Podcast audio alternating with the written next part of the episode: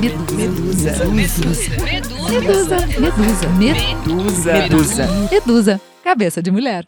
A palavra mudança tem 50 sinônimos e 6 sentidos para ela. Pode ser modificação, transformação, alteração, variação, conversão, transição, transmutação, transfiguração, mutação, metamorfose, renovação, mudamento. Pode ser substituição, troca, permuta, comutação, reposição, recolocação ou ainda transferência, passagem, deslocamento, transportação, viagem, mobilidade. Mas quem melhor definiu o que é mudança foi Rita Lee. Um belo dia resolvi mudar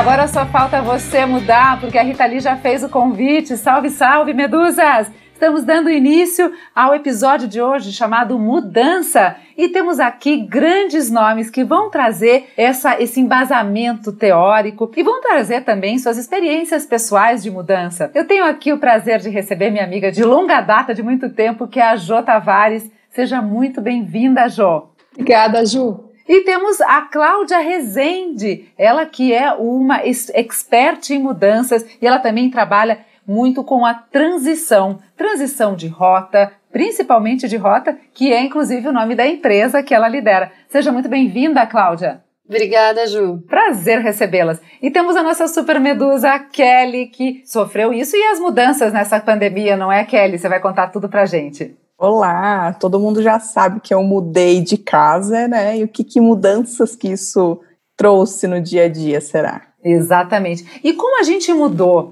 falando agora em pandemia, a gente mudou absolutamente tudo a, a, nossa volta, a nossa rotina, a nossa maneira de ver o mundo. Eu acho que principalmente isso. Dificilmente alguém saiu igual do que começou lá naquele março e ainda temos um chão para percorrer.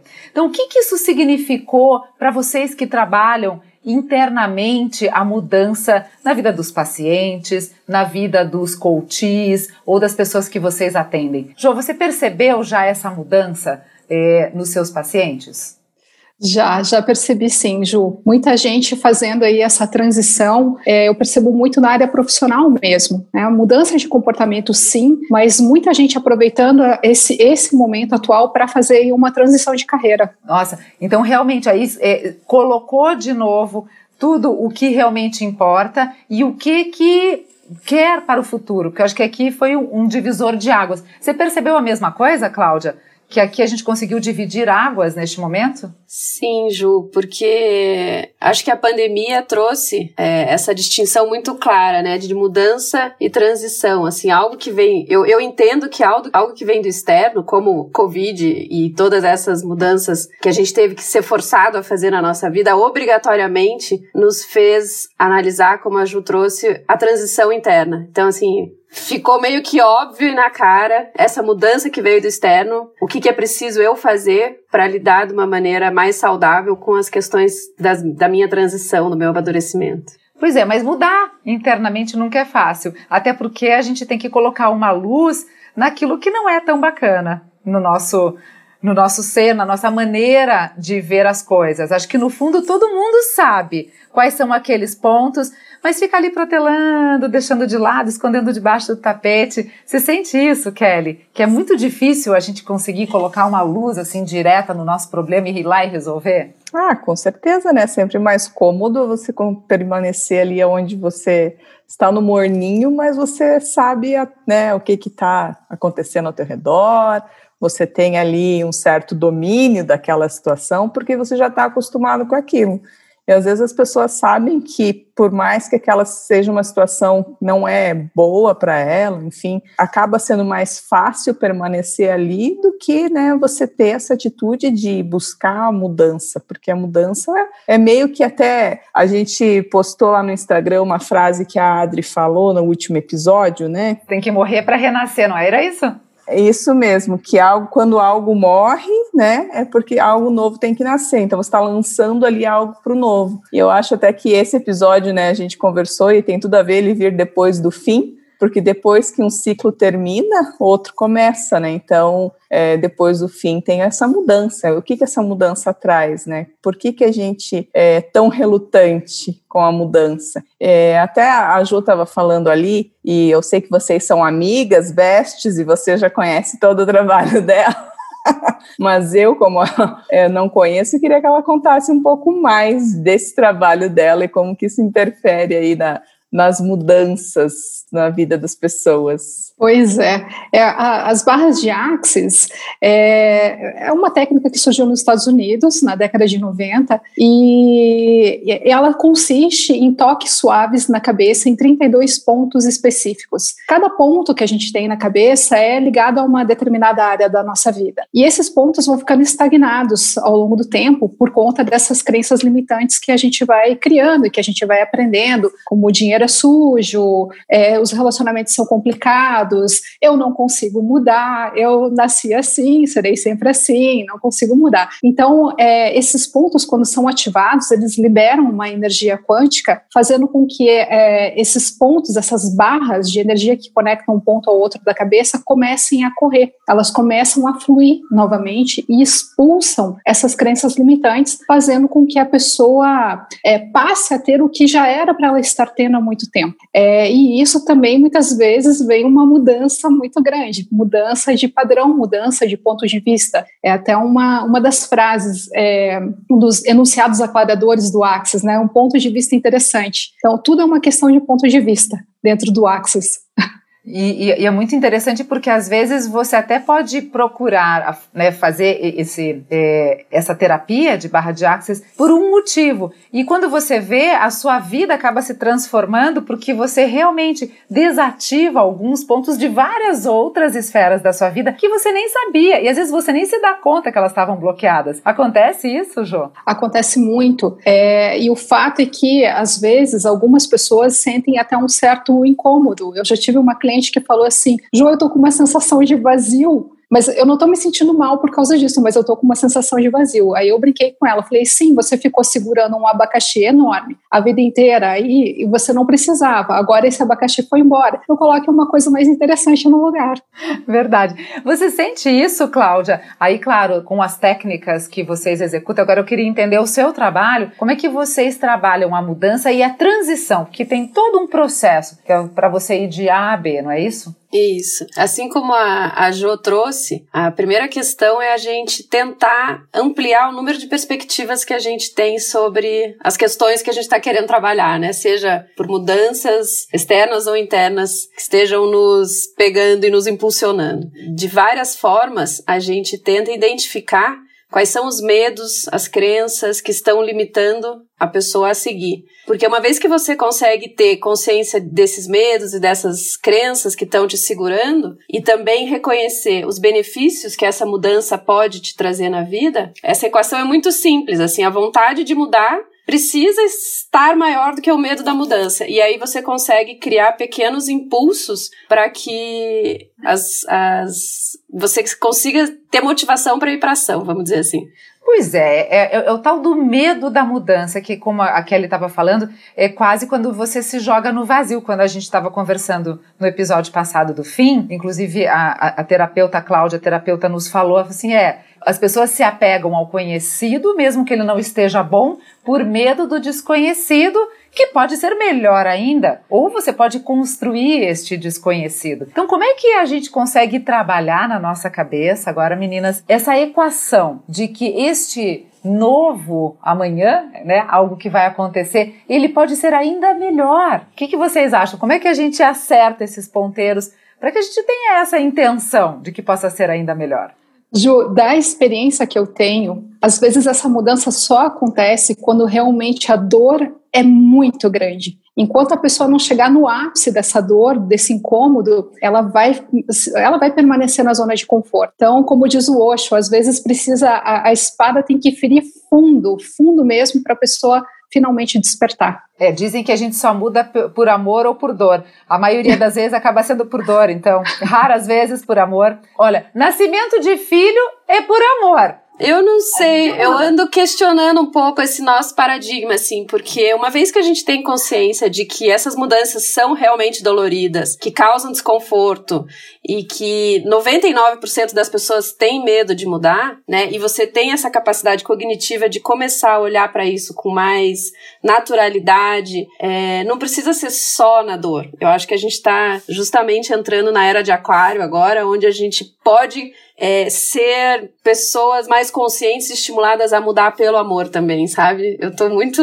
Concordo com a Jo, não tô discordando, tá? Mas eu acho que chegou o momento da gente começar também a valorizar o que tem de bom nessas mudanças, a olhar esses momentos de vazio e de dor como momentos de realmente grandes aprendizados impulsionadores para um lugar melhor. Ai, sem dúvida, eu acredito nisso também. Vai lá, Jo. Não, eu concordo também. Eu acredito que tá, passou da hora da gente começar a fazer isso. Mas da experiência que eu tenho ainda, infelizmente, as pessoas procuram tá doendo demais. Aí elas ficam desesperadas para começar uma terapia porque elas não, não sabem mais lidar com aquilo. Eu sempre digo assim, a pessoa ela sabe que ela tem um incômodo, às vezes ela não tem consciência exatamente do que é esse incômodo. Ela só sabe que ela sabe o que ela tem que fazer, ela sabe como ela tem que fazer, ela sabe com quem ela tem que falar, mas parece que tem uma coisa assim que puxa ela para trás. Então, uma terapia como, como as barras de Axis faz com que a pessoa tenha essa consciência, ela expande a consciência dela e aí ela passa a tomar atitudes mais acertadas na vida dela. E aí ela vai com consciência, aí ela vai fazendo a transformação. Mas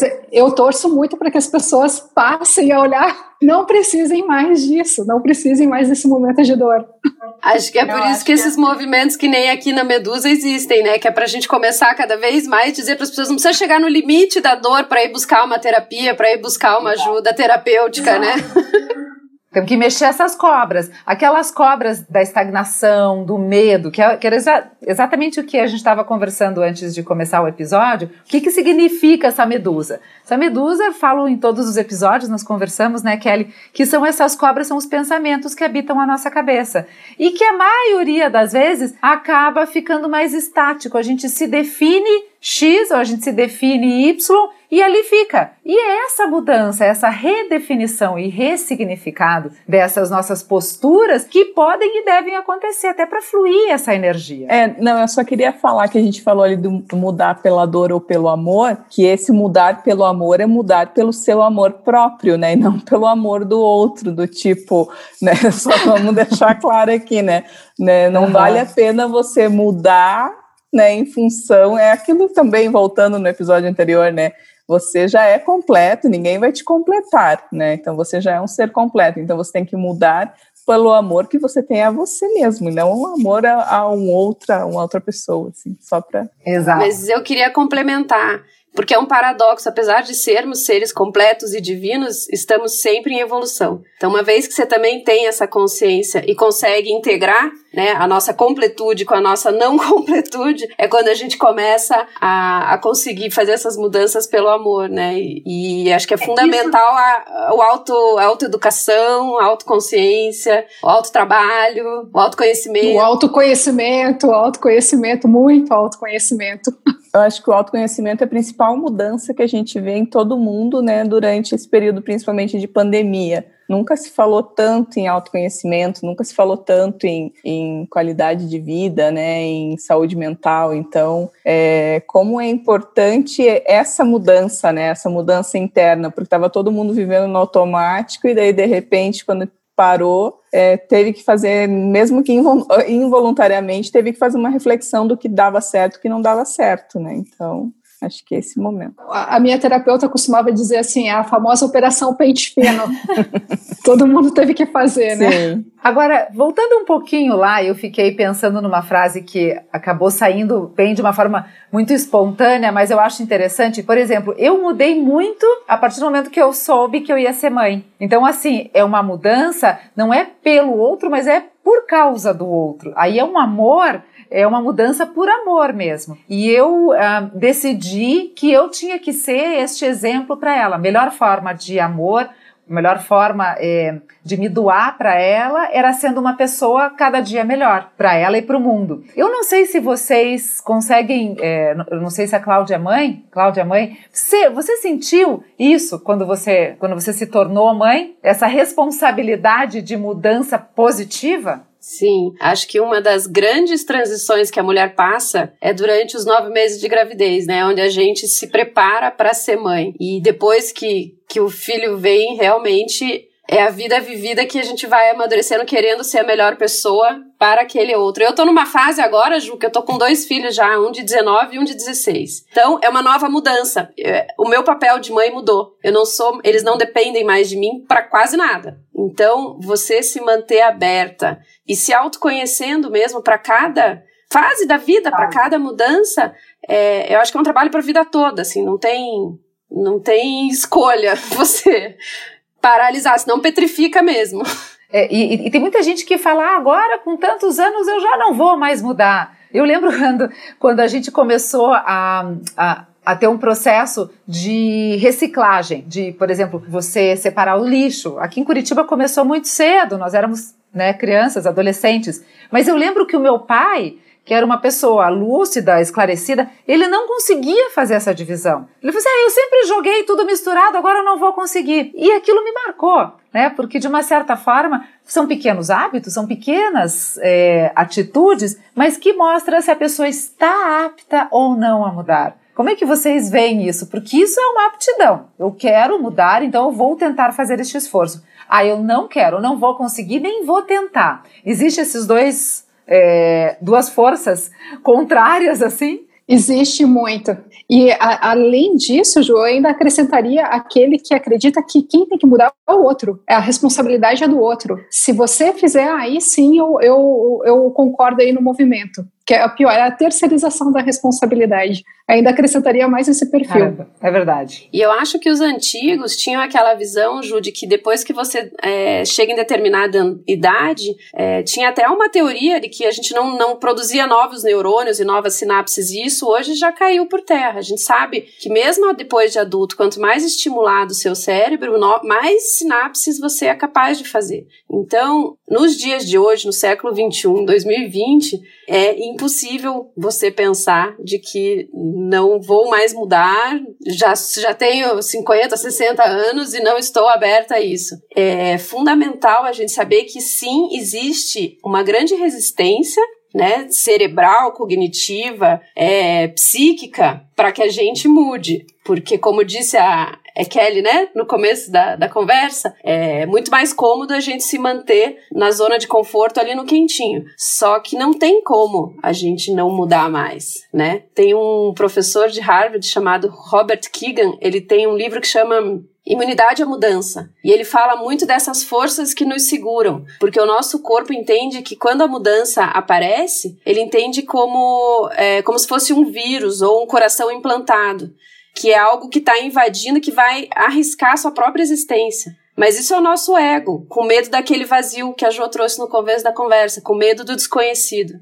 Então, é, é importante para que as, as nossas ouvintes aí da, da Medusa, independente da idade que tenham, quanto mais aberta a gente tiver às mudanças, mais chance de evoluir a gente tem na vida. É, e vem uma resiliência também, né, Cláudia? Porque a partir do momento que eu entendo como essa mudança pode fazer sentido na minha vida, eu consigo absorver melhor essa mudança e me adequo a ela com mais facilidade. Então, quantas vezes aí a pessoa trabalha numa empresa e vem uma mudança de cultura na empresa, então tinha um determinado sistema que todo mundo usava, teve uma, uma mudança no sistema, tem uma resistência enorme, porque as pessoas ficam se perguntando, mas era tão bom daquele jeito, funcionava também. Aí a gente começa a desenvolver até a depressão, porque fica olhando para trás. Como era bom lá atrás? E fica resistindo. Então, para quem está em empresa, quando precisa aplicar isso, tem que fazer sentido na cabeça das pessoas essa mudança. Por que, que isso vai ser mais importante? Por que, que isso, de repente, pode facilitar a vida de todo mundo?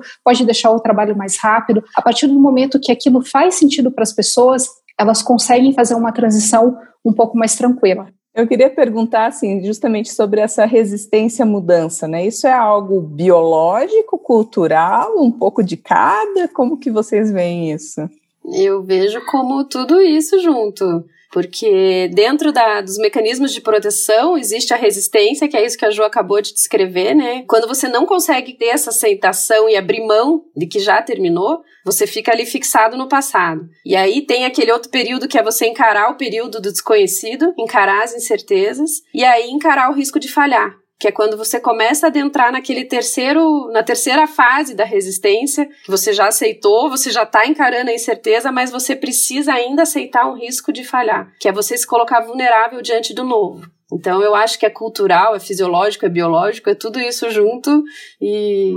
E eu vou acrescentar, tem um aspecto astrológico. Nossa querida Adriane Fayet, que faz né, o nosso quadro de astrologia, ela falou dos signos mutáveis e também a relação dos signos com o RH. Vamos ouvir então?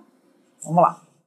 Na astrologia, as mudanças estão representadas pelos signos mutáveis, que são Gêmeos, Virgem, Sagitário e Peixes, e pelas casas cadentes, que é a terceira, a sexta, a nona e a décima segunda casa astrológicas. Traduzindo isso para o português, aonde a gente tem estes signos no nosso mapa, Ali a gente vai precisar entender quais são as mudanças que são necessárias para que a gente possa né, concluir ou fazer o trabalho que nós, que, que nós viemos fazer nesta vida, aqui e agora. Uma curiosidade é que as pessoas que têm ênfase nestas casas e nestes signos são pessoas que ou precisam desenvolver mais dessa habilidade ou que já vêm com essa habilidade inata, que são pessoas pessoas que têm essa capacidade de fazer mudanças, de fazer transformações. Da mesma forma que os signos cardeais,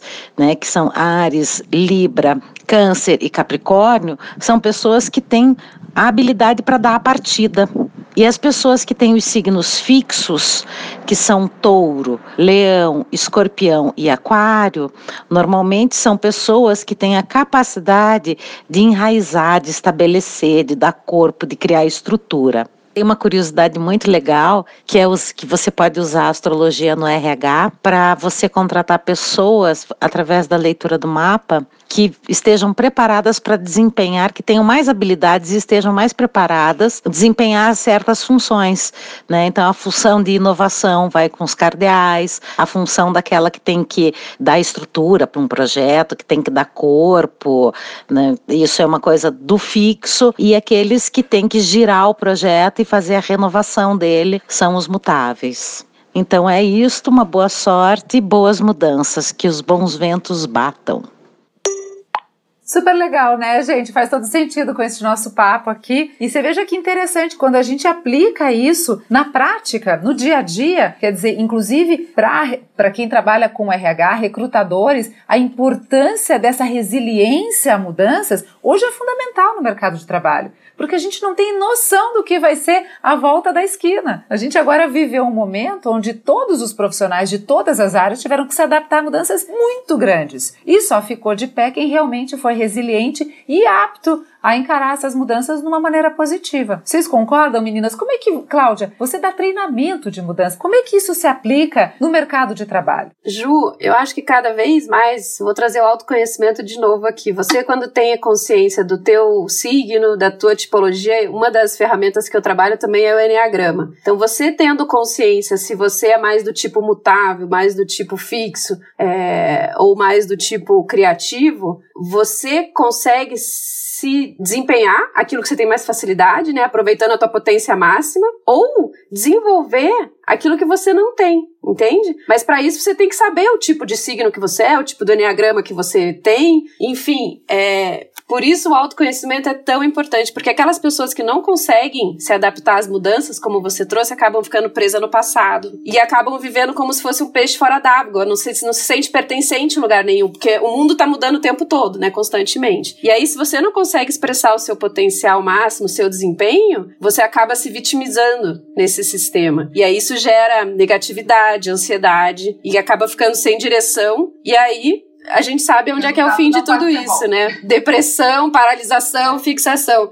Então, é, mais uma vez, o quão importante é você conhecer, se autoconhecer a sua própria tipologia, os profissionais de RH saberem do que os tipos que as suas equipes são formados para poder extrair o melhor potencial de cada um. Jo, eu queria que você trouxesse alguns casos práticos, assim, claro, sem citar nomes, mas assim, de pessoas que fizeram a terapia de barra de axis e que realmente tiveram essa transformação, essa transmutação na vida delas. Conta, assim, rapidamente algumas historinhas para as pessoas se inspirarem à mudança. Ah, eu tenho, tenho muitas histórias, Ju. Já nesses quatro anos eu tenho aí por volta de 200, 200 pessoas já que passaram por mim. Então são muitas histórias que eu tenho. Mas assim, tem algumas que, que se destacam bastante. É, eu tive uma cliente uma vez é, por sinal, ela se tornou mãe faz um pouco mais de uma semana, uma querida, uma bebezinha linda, e ela me procurou porque ela estava com muita dificuldade no trabalho dela. Ela trabalha como fisioterapeuta e ela estava inserida numa cooperativa de fisioterapeutas, então ela saía atendendo muita gente por aí com o carro dela e ganhando muito pouco. E aí ela, ela já tinha passado por uma oportunidade para trabalhar numa super multinacional como fisioterapeuta mesmo na área comercial e era assim o supra-sumo para ela. Ela queria muito aquela vaga. Um pouco antes dela me conhecer, ela fez o teste para a vaga e, e não passou porque, por incrível que pareça, a recrutadora era uma mulher e ela começou a fazer umas perguntas assim, mas você é, é recém-casada, né? Ela, é, sim, eu sou recém-casada. E você pretende ter filhos? Sim, eu pretendo ter filhos. Hum, puxa vida, né? Logo de uma recrutadora esperar um comportamento desse foi bem, assim, bem, ela ficou muito chateada com isso e acabou não dando certo. Né? Não sabemos se foi por esse motivo ou não, mas ela não foi contratada. E ela continuou naquele trabalho, aí ela ficou sabendo da minha existência, me procurou e foi realmente assim muito rápido, porque na terceira sessão, se eu não me engano, apareceu a oportunidade de novo, abriu de novo a mesma vaga. E aí ela de novo se inscreveu, só que dessa vez veio um diretor de São Paulo para fazer a entrevista. E, e aí essa recrutadora comentou com esse essa pessoa de São Paulo, esse diretor de São Paulo, falou: Ah, então é só para acrescentar, ela é recém-casada e ela tem intenção de ter filhos. E aí o cara falou assim: qual é o problema? Na nossa equipe em São Paulo, a gente tem alguns casos assim, e todo mundo se, se desdobra para compensar o, o tempo e tá tudo certo, tá tudo ok. E ela foi contratada e ela está nessa empresa até hoje, está super feliz lá. Olha que legal. Trabalhando com o que ela realmente queria. Então, assim, provavelmente é, a barra de Axis traz essa mudança energética também. Então, veja, era a mesma situação por que, que na primeira não deu certo e na segunda deu certo? É, então, provavelmente na primeira ela devia estar com uma frequência tão baixa, porque ela estava num trabalho que, apesar dela gostar muito do que ela faz, mas ela não tinha o reconhecimento, reconhecimento financeiro e reconhecimento da qualidade do trabalho dela. Então, ela já estava com uma frequência baixa, ela acabou sendo atraída para uma situação como essa, é, onde a pessoa estava invalidando a, uma escolha dela. E aí, depois, quando ela mudou a frequência, aparece a mesma situação e aí ela emplaca e dá certo. Muito legal. Eu, não, e são, são várias histórias aí, dá pra gente ficar um tempão trocando ideia. Depois Nossa. a Jo vai deixar os contatos dela para quem tiver interesse em conhecer um pouquinho mais o processo e até conhecer alguns cases que você coloca lá nas suas redes sociais. São muito legais. Agora eu queria também colocar um áudio de, da, da Larissa Oxana que nessa pandemia ela passou por cada mudança. Vamos ouvir o que aconteceu com a Larissa? Então vamos lá. Ah, mudar. Mudar de ares, de emprego, de amor ou de cabelo. O significado de mudança é diferente para cada um e é muito particular. Mas quem nunca acordou num belo dia, olhou para a sala e trocou tudo de lugar? No meu caso, em plena pandemia, eu resolvi foi mudar de casa mesmo. Eu, muito bem instalada no meu cantinho, me apaixonei. A pessoa também. O test drive foi essa pandemia, quase um reality show. Quatro meses, 24 horas por dia, não pode sair, não pode receber ninguém. Nos vimos ali, convivendo. E não podia ser mais nobre. Para que tudo seja a partir do zero, recebi o invite. Quer morar comigo? Vamos mudar? Iniciamos as buscas com um prazo de mudança, seria em agosto.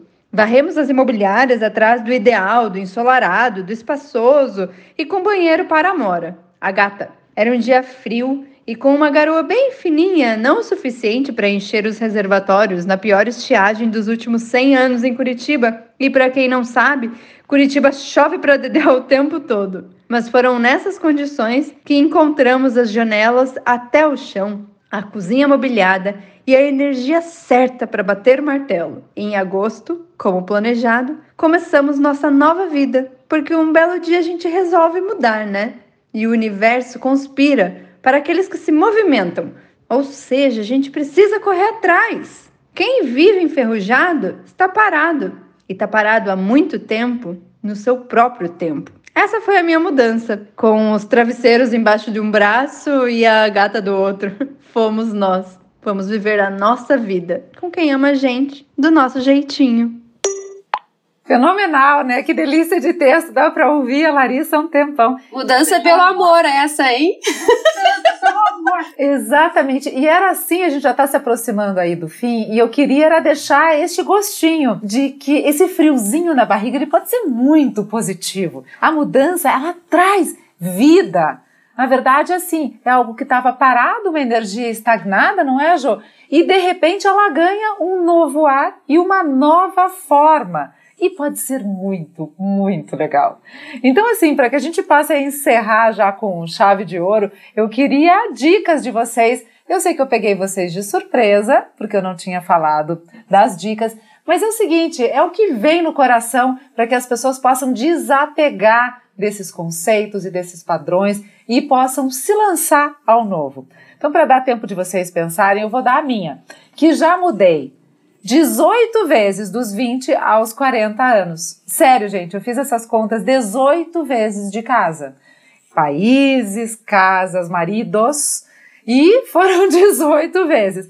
Agora eu tô com quase 50. E só mudei duas vezes, dos 40 até os 50. Acho que eu vou tô, tô precisando de uma mudançazinha aí na minha vida para fazer a energia circular. Mas a dica que eu trago é o I Ching, o livro das mutações. Sabe? Aquela é um, é um dos livros para quem não conhece, é um dos livros mais populares da China e ele traz filosofia mesmo. Então, quando você joga é, as moedas, então você cai em enneagramas. Então, são posições que dependendo da forma como ela cai, vai te trazer uma frase. E daí cada uma dessas linhas é uma frase diferente que no todo vai te dar um, um olhar, um rumo, algo para você olhar à frente. E ele sempre estimula as mudanças. É muito interessante o I Ching. Então, assim, se você está naquele impasse, não sabe direito, should I stay or should I go? Joga o I Ching, pede lá para o alto, sabe? É, se reorganiza aí nas suas,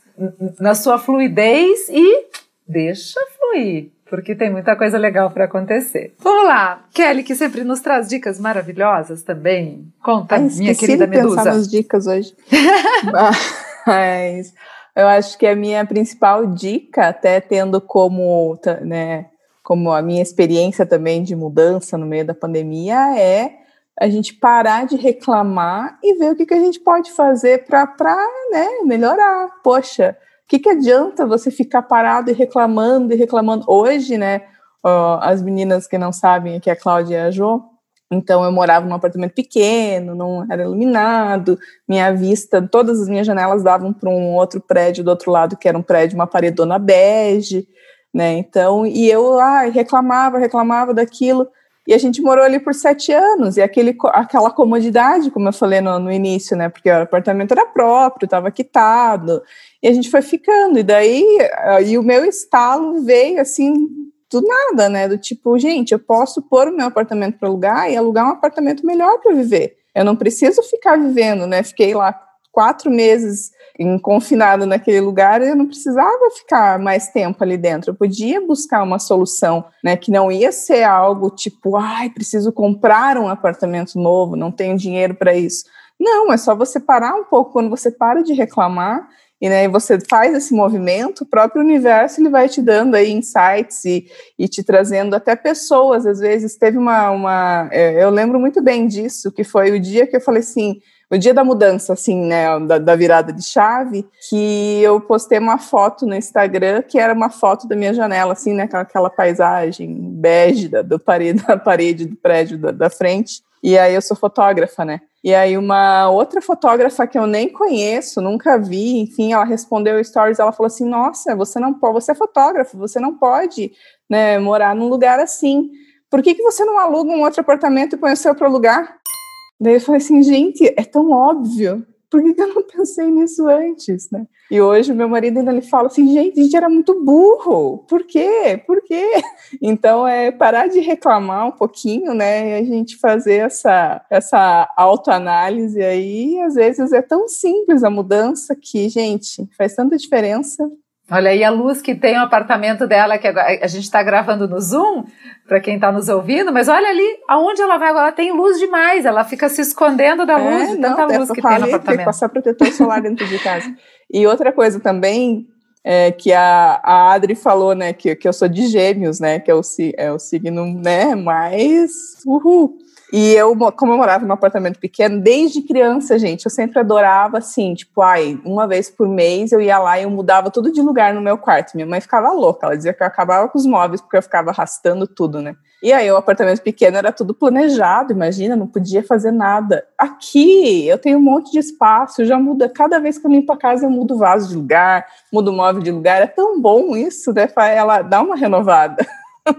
Kelly, eu, eu acredito que sempre no final da mudança tem a dança. Sim, exatamente. Que legal. E aí a gente se pergunta, por que que a gente não fez isso antes? Sim. É exatamente isso. Adorei essa frase, Jo. Essa vai vai para os nossos essa stories, vai. né? vai, legal. Muito legal. Jo, então já que você está com a palavra, dá a sua dica de ouro, Jo. Ah, eu tenho uma super dica de ouro para dar. Então, dentro das barras de Axis, como eu falei antes, tem os anunciados aclaradores. São várias frases e perguntas que a gente pode jogar para o universo para ajudar a destruir e descriar esses incômodos que a gente vai sentindo ao longo do dia. Então, uma delas é super famosa dentro do Axis, que é bem assim: tudo na vida vem a mim com facilidade, alegria e glória. Pode repetir essa frase como um mantra várias vezes por dia. Tudo na vida vem a mim com facilidade, alegria e glória. João, mas até o ruim? Sim, até o ruim, porque vem com facilidade, alegria e glória. Então eu consigo lidar melhor com aquilo. E a outra dica que eu deixo é uma pergunta que eu particularmente gosto muito, que é, inclusive eu tenho um quadrinho da Ju, ganhei da Ju alguns anos atrás, esse quadrinho está na minha sala, muito lindo, que é como isso pode ser melhor, universo. Então, às vezes eu recebo uma notícia que é muito boa, e aí eu posso comemorar jogando essa pergunta, como isso pode ser melhor o universo? Mas às vezes a notícia não é muito boa. Então a nossa tendência é afundar. Quando a notícia não é boa, a gente abre um fosso na nossa mente e fica lá na lamúria. E aí a gente vai recebendo situações mais parecidas com essa e vai afundando cada vez mais. Então, sempre essas perguntas do Axis puxam a gente para cima. Então, quando eu pergunto, ao invés de ficar lamentando, eu pergunto, universo, como isso pode ser melhor? E fico atenta, jogo essa pergunta para o universo e espero que, às vezes, é um e-mail que eu recebo, uma mensagem, alguma coisa que eu vejo na televisão, que ajuda a ter um insight e sair dessa situação ruim. Como isso pode ser melhor, universo? Uau, fenomenal. e como isso pode ser melhor? Sempre. E agora eu queria que a Cláudia deixasse um recadinho para nós. Cláudia, qual seria a sua dica? Antes da dica, eu queria só deixar meu depoimento também, que eu já fiz várias barras de Axis e é realmente fantástico. Inclusive, eu utilizo essa frase que a Jo citou ali como senha do meu computador. e eu lembro que a primeira vez que eu fiz, eu fui convidada para dar uma entrevista e eu achava que eu jamais ia conseguir falar em público e nada disso. E hoje estou aqui falando com vocês com a maior naturalidade, assim. Então, realmente é um processo maravilhoso a barra de Axis. E eu falo em primeira pessoa porque sou muito fã mesmo. Obrigada por relembrar essas frases, Jo. E a minha dica. Como isso pode ser melhor, Cláudia? Pois é. E a minha dica, assim, depois de tantas dicas tão boas que vocês já trouxeram, né? Eu acho que é preciso a gente agir cada vez mais com o coração. E agir com o coração, para mim, significa agir com coragem tá até dentro da palavra, né? Coragem e coração são palavrinhas que começam ali com as mesmas letras e, e para agir com o coração, muitas vezes é preciso se tornar vulnerável. E eu acho que quando a gente se coloca nesse lugar de vulnerabilidade de se arriscar de alugar um apartamento novo, maior, mais amplo, ou de se jogar num processo de barra de axis, ou simplesmente abrir o Xing, jogar o Xing e ver o que o universo tem para nos trazer, é quando a gente se abre e começa a criar vínculos para receber amor e aceitação. Então, a coragem a vulnerabilidade acho que são grandes potencializadores que podem nos ajudar em qualquer processo de mudança ou de transição interna. Acho que é isso. Maravilha! Nossa, show de bola! Andar com fé, andar com fé eu vou, que a fé não costuma falhar. Esse foi um, um episódio delicioso, gente. Foi muito gostosa a nossa conversa. Espero que tenha mudado várias concepções na cabeça das nossas medusas. Na minha, com certeza, já algumas cobrinhas aqui já se acomodaram. E a gente só tem a agradecer, né, Kelly, as nossas ilustres convidadas. Foi uma delícia tê-las aqui. Sim, a gente vai deixar na descrição do episódio, né, os contatos delas para todo mundo aí conhecer esses trabalhos maravilhosos. E assim encerramos o Medusa de hoje. Mudança foi muita muito ensinamento, muita gratidão a vocês e lembrando que estamos toda semana no ar com um episódio novo, com temas que mexem com as nossas cabeças. Lembrando que a gente está em todas as redes sociais, arroba no Instagram, no Facebook também, e estamos em todas as plataformas de streaming de áudio, que é o Spotify, o Deezer, o Google Podcasts, e estamos também nas plataformas da Apple. Então não perca nenhum episódio, estamos lá sempre de cabeça aberta para vocês. Um grande beijo, Medusas, e até semana que vem. Tchau! Beijo, tchau, obrigada. Medusa, cabeça de mulher.